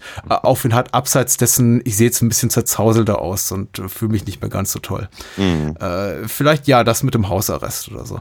Also äh, irgendetwas, aber äh, ist es, daran ist der Film offensichtlich auch nicht interessiert, genauso wie er eben auch in vielen anderen Sachen nicht interessiert ist. Also er ist nicht wahnsinnig komplex und jedes Mal, wo so, so ein bisschen äh, scheinbar Komplexität atmet, äh, verwirft er die, die sofort. Dafür hat er eben andere schöne Sachen zu bieten. Ja. Also ich, ich finde tatsächlich, ich finde den inhaltlich tatsächlich relativ schwach, muss ich auch mal ganz deutlich sagen. Ich finde die Krimi-Handlung nicht besonders spannend. Ich finde es auch relativ durchschaubar, dass Peter Stomare kein, kein Good Guy ist, ist auch sehr schnell offen, wird sehr schnell offensichtlich, dass hier, hier Dr. Chilton aus der Schweigen der Lämmer noch nie ein eine nette Figur gespielt hat, ist auch so in dem Moment, wo er auftritt, denke ich mir, ach okay, du, ja. Ja, es ist wie, es ist wie, wie, wie bei Sean Bean, entweder er stirbt oder ist der Böse oder beides. genau. Äh, also der Film ist in der Hinsicht nicht besonders raffiniert, aber er hat einfach äh, ein paar schöne Momente und er hat gute Darsteller, einige auch ein bisschen fast verschenkt, also Catherine Keener tut mir so als Nicolas Cage Ehefrau, also Tom Wells Ehefrau so ein bisschen leid, oh, weil ja, sie ist eben fantastisch. Also sie macht das Beste aus einer relativ undankbaren Rolle. Ja. Aber äh, sie ist eben eine wirklich fantastische Schauspielerin und hat dann erst, ich glaube, im, sie war auch im Being John Malkovich äh, dabei. Ich glaube, sie machte viele Sachen von, von Spike Jones mit. Also tatsächlich erst so ein, zwei Jahre später ihren großen Durchbruch gehabt und musste eben zu der Zeit noch eben noch die, die leidende Ehefrau spielen. Ja, klar. Äh, Aber ich finde, also es ist, es ist halt, ja, meine Gott, sie geben alle, sie geben sich alle Mühe.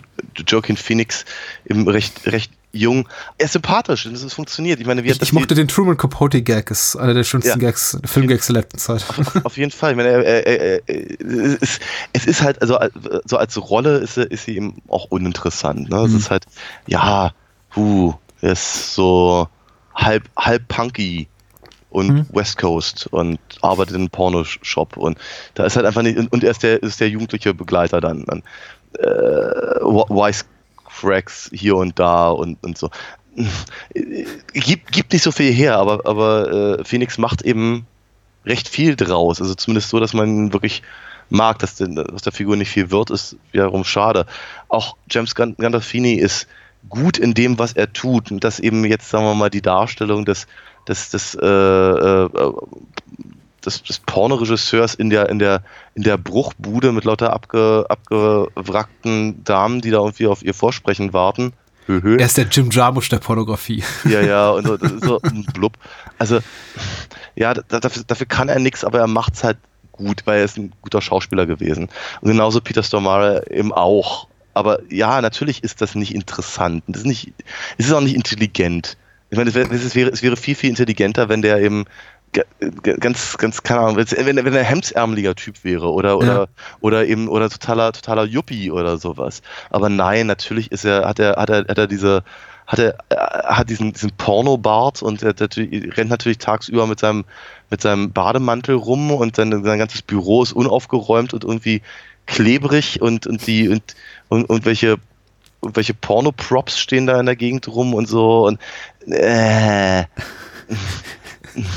es ist halt, es ist halt, es ist halt nicht sehr schlau. Es ist halt mhm. irgendwie, deswegen sage ich, denn der Film nimmt halt Abkürzungen, damit halt bei mir als Zuschauer sofort irgendwas passieren soll. Und da mache ich dem Film nur be bedingt Vorwürfe, aber er muss sich halt zumindest anhören, dass er halt einfach nicht sehr clever ist.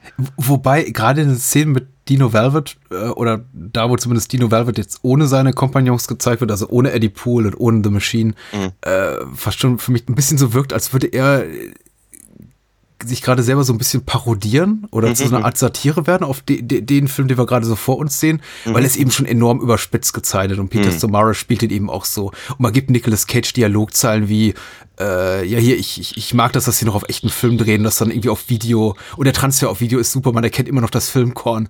Äh, also das sind schon so, das sind schon, schon so Momente in dem Film, wo ich mir denke so, okay, ähm, also ungleich zu The Boondock Saints, ihr wisst, was ihr da tut. Also ihr ja, wisst, ja. dass ihr eh schon so hier so einen echten Schmierlappen von, von großer Studioproduktion ihr habt. Also ihr seid zwar, ihr tut zwar schick, aber ihr seid ein echt ziemlich ranziger Film. ähm, und äh, das macht schon irgendwie sympathisch, es schafft, es sorgt aber auch für so, so einen tonalen Bruch, der es dann eben für mich nicht mehr besonders äh, spannend mhm. werden lässt. Das heißt auch, führt leider auch in letzter Konsequenz dazu, dass ich nicht so einen richtigen, nicht so eine richtige Abneigung entwickeln kann gegenüber Dino Velvet und Eddie Poole und ähm, mhm. ähm, vielleicht liegt es auch an James Gandolfini, also dass ich ihn Klar. einfach ungern sterben sehe. Mhm. Äh, weil ihn eben auch im wahren Leben jetzt das, dasselbe Schicksal der Alte. Also nicht mit dem, mit dem, mit dem Draht erwürgt worden zu sein, aber naja, mhm. du weißt, was ich meine. Ja, ja, klar. Äh, er ist tot. So, äh, das, da funktioniert das für mich eben nicht so wirklich, also als, als Gesamtfilm wenig toll, kann ich 8mm nicht viel abgewinnen. Ich bezweifle auch, dass ich ihn jemals wiedersehen werde. Mhm. Aber er, ist, er hat viele, viele schöne kleine Momente, abseits all der Plattitüden und ab der, der Momente, der, der, der Spannungsmomente, die nicht so richtig greifen. Hat er aber einfach viel zu bieten, was mir gut gefällt. Das ist halt inszenatorisch sehr gut. Der, aber, der, der, der Score ist gut und bitte. Mhm. Ich wollte, ich wollte halt sagen, was ich, was ich, was ich halt echt eine verschenkte Chance finde, ist, dass sie, dass sie sich halt einfach tatsächlich damit auseinandersetzen, mit mhm. ihrem eigenen Thema. Äh, stimmt. Ne, sie sagen halt irgendwie einmal hier, hier uh, Urban Myth, glaube ich, nennen sie es. Ja. Äh, und, und so. Aber ähm, sobald, sobald klar ist, dass das Ding halt äh, äh, real ist, äh, begeben sie sich halt in diese, in diese, in diese Scheinwelt, Unterwelt, Dark Underbelly halt. Ja. Und so. Und da fällt ihnen halt echt nichts Besseres ein, als eben diese, die, die Bondage-Szene zu kannibalisieren im Prinzip. Und das finde ich halt schwierig, weil ich irgendwie denke, das wäre, wäre eigentlich eine Chance gewesen, einfach auch zu sagen, nee, guck mal, da sind Leute, die wissen auch sehr genau, was sie tun und wie, wie weit sie gehen und, und, und äh, was, was, was, was sie da antreibt. Aber psychopathisch sind sie deswegen noch lange nicht. Hm. Ähm, hm. Wäre, wäre, wäre nett gewesen, das halt irgendwie mal erwähnt zu haben, aber sie nehmen halt immer nur diese Abkürzungen, die ich jetzt zum 20. Mal erwähnt habe. Und das finde ich halt echt schade. Ja, weil ich irgendwie glaube, dass irgendwie, das, das soll dann eben auch alles besonders böse sein und es ist es eben im wahren Leben nur sehr bedingt. Ja. ja und ja. da denke ja, wenn ich, wenn ich da, ah, ganz ehrlich, wenn ich da so, da, da, da, wenn, ich, wenn ich da an sowas denke, wie was ich Eric Stoltz in Butterfly-Effekt. Der, der, der, der Familienvater, der seine, seine äh, Kinderpornografie im Keller dreht. Mhm. Das ist eklig, das ist unangenehm. Da ist eine Menge drin, dass eben, sagen wir mal, vielleicht der Film hier mehr hätte zeigen sollen, als Leute, die sagen, ja, das ist, macht ihnen halt Spaß, sich gegenseitig irgendwie auszupeitschen oder, oder zu fesseln oder sowas. Mhm. Und dann halt irgendwie noch, noch, noch so, so, so, so, so, so einen Metzger-Burschen da irgendwie reinzusetzen. Ja. Ähm, da finde ich das halt echt schwierig, weil es eben auch wieder, weil es eben auch eine Szene halt so einfach in, in, in, in Verruf bringt, quasi, die es an der, an, zu der Zeit auch im Übrigen großes Interesse war. Ne? Also äh, wurde viel, viel darüber berichtet, viel, viel sich mit beschäftigt. Ich glaube, es wurde auch ein bisschen mainstreamig, hm, möchte ich sagen. Ja. Und, ähm, und äh, da, dann nehmen sie sich das halt vor und denken, hm, weiß ich nicht, finde ich doof. Muss, muss, muss, muss so irgendwie gar nicht sein. Ja. Und dann, dann aber eben, und dann eben gerade, also ich finde, der Showdown wird dann eben auch so cartoony wenn sie dann im, äh, wenn, wenn, wenn eben die drei Schmierlappen äh, dann eben auch in der schmierigen Fabrikhalle hier mit, dem, mit, der, mit der Armbrust rumfuchteln und so. Mhm. Ja, der Film ist eben zu wenig komplex in, in, in einiger Hinsicht. Eben äh, allem voran, weil er das, das, das, was er sich zum Thema macht, nämlich genau, dass das Thema Snuff-Film gar nicht wirklich mit irgendeiner Art von Bedeutung auflegt, das, äh, äh, auflädt. Das ist eigentlich nur so ein, es ist ein, es ist ein Plotträdchen, was habt ihr alles in, in, in Gang bringt und dann wird einfach nie mehr wirklich hinterfragt, ist das echt, ist das nicht echt, gibt es davon mhm. vielleicht auch noch mehr? Mhm. Mutmaßlich wird nicht gezeigt, hat der Film kein wirkliches Interesse dran. Auch am Mordopfer hat der Film kein wirkliches Interesse, was ich eben schade finde. Also zu Beginn des Films gibt er sich noch so ein bisschen Mühe mhm. äh, und gibt ja auch durchaus der, der, diesem ermordeten Mädchen Mary Ann sowas wie eine, wie ein Charakter, aber der ist eben sehr, ah, es ist komplett, es ist halt mega banal. Es ist halt ein mhm. Mädchen, die sich halt mit schlechten Typen, miesen Typen eingelassen hat und die unbedingt nach Hollywood will und eine Karriere machen will und gerät an einen schmierigen Produzenten, der sie an, an, an eine Pornoproduktion vermittelt. Mhm. Und wie es eben so ist bei Pornoproduktionen, das sind alles äh, gewalttätige, äh, korrupte Arschlöcher, zumindest ein großer Teil davon, und die mhm. gehen dann irgendwie heimlich um Mordpornos. Mhm. Äh, das ist eben, das ist eben so ein bisschen schade, weil das meine ich eben vorhin damit, dass der Film durchaus so zweimal so, so einen Moment zeigt, den ich dachte, ach, da will da so ein bisschen mehr sein, vielleicht ein bisschen ja. komplexer sein und vielleicht auch Sachen zeigen, die wir nicht überall sehen und ja. diese Art von Film nicht erwartet hätten und es dann eben auch doch, doch nicht tut. Ich hätte mir da eben stellenweise einfach so ein bisschen mehr Mut dazu gewünscht, etwas äh, unkonventionelle Wege zu gehen. Das beginnt eigentlich schon damit, wenn, wenn Nicolas Cage jetzt zum ersten Mal diesen Snuff-Film sieht und er sitzt mhm. dann, man sieht ihn dann eben da und vorne unscharf, also unscharf im Vordergrund dieser Snuff-Film und offenbar wird da gerade ein Mord gezeigt und es fällt ihm nichts Besseres an, als Nicolas Cage zu zeigen, der da sitzt und und, und, und, und, und Kotzgeräusche macht, das würde sein eigenes Erbrochenes runterschlucken müssen. Ich dachte mir so, ja, ja, Ge geht das nicht besser? Das, das kenne ich schon. Das habe ich schon tausendmal woanders gesehen. Mm. Und nicht in guten Filmen. Mhm. Naja, klar. Aber auch, auch die, äh, die, die, die Auflösung, äh, die halt äh, Chilton, schön. Also ja, Longdale heißt seine Rolle ja. hier, Anthony Held. Held? Hield?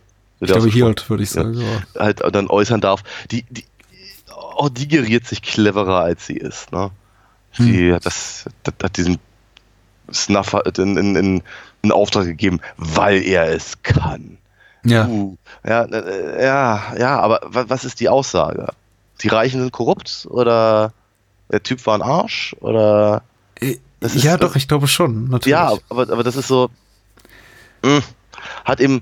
Äh, das, das, das, das, auch das soll, soll offenkundig mehr Impact haben, als es tatsächlich hat. Naja, es referenziert eben Sachen, die vorher schon da waren und diese viel besser waren. Vielleicht, vielleicht dachte, dachte der Drehbuchautor oder George Schumacher, ich weiß nicht, wer das umgeschrieben hat, dann am Ende, hier war das nicht schon so bei, bei, bei Renoir, La Règle du Jeu, äh, die, die, die Reichen sind korrupt. Hier, das, äh, die machen das, weil sie es können.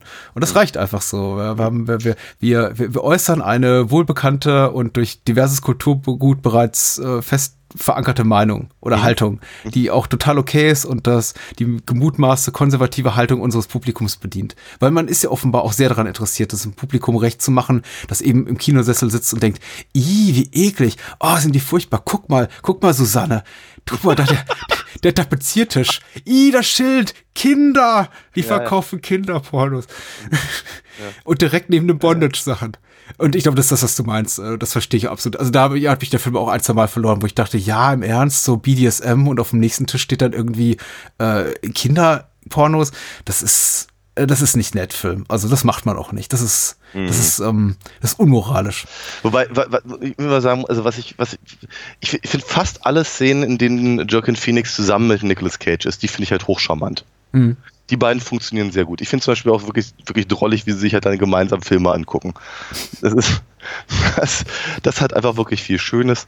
Und da ist dann eigentlich ziemlich egal, was das halt für ein Film ist, den sie da gucken, aber einfach die beiden zusammen ist nett. Das ist ein ganz schönes Schlusswort, weil ich kann gar nicht, glaube ich, gar nicht mehr so viel sagen. Ja. Ähm, ich, äh, mir hat der Film besser gefallen als beim letzten Mal und ich habe ihn gesehen, bevor ich äh, The Boondock Saints wieder sah und hatte dann danach auch wirklich die wie, wie ich damals dachte, also vor ein, zwei Tagen dachte, die, die hoffentlich berechtigte Hoffnung, dass mir Boondock Saints auch sehr viel besser gefallen würde jetzt bei einem Wiedersehen. Ja. Weil 8mm hatte ich keine guten Erinnerungen dran, habe mit einigem Grauen jetzt auch diesem Wiedersehen äh, entgegengeblickt und dachte mir so, ach, der ist okay. Also ich meine, inhaltlich, wie gesagt, weil man jetzt ein paar, äh, einige Schwachpunkte des Films erläutert, aber er sieht eben gut aus, er ist hochwertig produziert, Schauspieler machen ihre Sache gut und er hat schon so zwei, drei wirklich schöne gedankliche Ansätze auch. Äh, ja, hat sich dann leider nicht fortgesetzt mit dem Troy Duffy-Film. Aber ja. ich bin ein bisschen versöhnt heute Abend. Ich dachte, das wäre wirklich so ein, ein, ein Double-Feature des Grauens und ich würde hier rausgehen und denken, oh meine Güte, jetzt haben wir gerade äh, 30 Prozent unserer Hörer verloren. Aber mhm. ich hoffe, man sieht es mir nach. Ich mochte 8 mm ganz gerne und äh, ich mochte den auch gerne. Also ich habe ihn jetzt zum ersten Mal gesehen und ähm, ähm, gibt halt so Sachen, wo ich mir denke, äh, naja, muss ja nicht so nicht sein, aber es ist ein, ist ein, ach, es ist ein relativ solider Film. Wie die meisten, die meisten Sachen von, äh, von Shoemaker, äh, sagen wir mal, vor Batman Forever, mhm. prinzipiell gut bis interessant sind. Stilistisch. Können wir endlich mal über Falling Down bald reden? Ja, gerne mal. Ich würde auch gerne über Flatliners reden. Ich meine, mhm. Lost Boys hatten wir ja nun schon ich mag Joe Schumacher eigentlich ganz gerne und ich mochte halt seinen, seinen, seinen, seinen, seinen frühen Stil mochte ich, glaube, der war halt in den 80ern war der, war das, war das total ähm, legitim. In den 90ern hat er sich, glaube ich, so ein bisschen verloren. Muss aber sagen, dass 8 mm mir dahingehend wirklich ganz gut gefallen hat. Ähm, ich finde halt gerade, also das bisschen, was ich von ihm gesehen habe, so in den 2000ern, das ist nicht viel. Ich habe logischerweise sein Phantom gesehen und äh, hier The Number 23 ja. Zu beiden fallen mir jetzt nicht so wahnsinnig viele gute Sachen ein. Aber wie gesagt, also Shoemaker hat seine Berechtigung als Filmemacher. Äh, absolut. Ich ja. finde, das ein super Handwerker. Äh, äh, ich finde, er steht und fällt da meist mit dem Drehbuch, was er hat. Mhm. Und was rein so das inszenatorische Geschick betrifft, sind, ist jetzt sowas wie A Time to Kill, dieser John Grisham-Film. Mhm. Und sagen wir sowas wie Falling Down jetzt nicht meilenweit auseinander. Die sind da beide kompetent inszeniert. Ich mhm. finde eben bloß Falling Down hat ein wahnsinnig spannendes, nicht unproblematisches, aber spannendes Skript. Und dieser John Grisham-Film ist einfach nur furchtbar, weil er auf einem furchtbaren Roman basiert. Mhm. Aber das sind beides rein handwerklich sehr gut gemachte Filme. Und auch Batman und Robin, der ja gerne äh, auch verschrien wird als, als schlimmster Film aller Zeiten oder der 90er oder der, der das, äh, der dem, der dem Comicbuch-Subgenre dem, den, den Pfahl durchs Herz einstrieb, bevor ihn, keine Ahnung, Brian Singer wieder rausholte. Ja, ja. Das ist ja, der ist ja jetzt, der, der macht schon genau das, glaube ich, das, was er soll. Ja, was wahrscheinlich klar. die Produzenten und der Drehbuchautor gesagt haben, dass er machen soll. Ja, ja, ja. Absolut. Absolut. Ähm, ich habe ich hab ja meine, ich habe ja meinen mein Frieden mit den beiden äh, Batmans eben auch durchaus geschlossen, mhm. äh, nachdem ich verstanden habe, dass sie auf eine, auf eine Comic-Zeit referieren oder rekurrieren, die gerne vergessen wird, aber die es natürlich sehr wohl gab. Mhm. Und es ist okay. Ist okay. also werden, werden sicherlich nie, nie meine Lieblingsfilme, aber sind auch nicht, nicht, das, nicht das filmische Gräuel, für das sie meistens gehalten werden. Ja. Haben wir nochmal Glück gehabt heute Abend. Äh, ja, ja. Einigermaßen versöhnlich hier rausgegangen. Wir setzen unsere Skandalfilmreihe fort. Äh, nächste Woche machen vielleicht ja. ein bisschen kürzere Episode, weil wir beide uns mal ein bisschen erholen müssen, gesundheitlich. Dringend. Ganz abgesehen davon, dass falls, falls jemand das hören sollte vor äh, dem, dem 28. kann er natürlich wahnsinnig gerne in Berlin vorbeikommen. Da ist dann nämlich die Comic-Con. Da werde ich anwesend sein. Das heißt, meine, meine Möglichkeit, Filme zu gucken am Wochenende könnte etwas äh, beeinträchtigt werden, dadurch, dass ich halt mal wieder arbeiten muss. Ansonsten bin ich sehr gespannt auf, den, äh, auf, auf, auf äh, das Gespräch nächste Woche, wenn wir reden über. Äh, nicht der Homosexuelle ist pervers, sondern die Situation, in der er lebt. Also jedenfalls der, der Rosa von Braunheim-Film. Der Rosa von Braunheim-Film. Ich habe grundsätzlich ein Thema mit langen äh, Buchtiteln, wie mit dem paar 60-jährigen Mann, der aus dem Fenster sprang und so weiter. Ja, ja.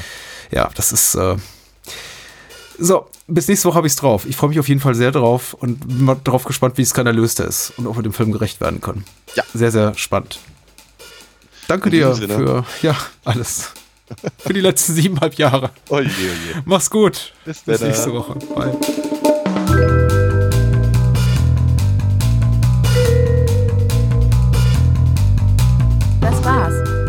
Mehr Bahnhofskino und die Bahnhofskino Extended Edition gibt es bei iTunes, Spotify und überall, wo es gute Podcasts gibt. Kennt ihr bereits Daniels Comics? Auf alinafox.de erfahrt ihr alles rund um seine legendäre Meisterdiebin und ihre Abenteuer. Und denkt bitte daran, eure Unterstützung durch eine Patreon-Patenschaft oder PayPal-Spende sichert diesem Podcast das Überleben. Unter bahnhofskino.com findet ihr alle Möglichkeiten, uns unter die Arme zu greifen. Vielen Dank fürs Zuhören und adios.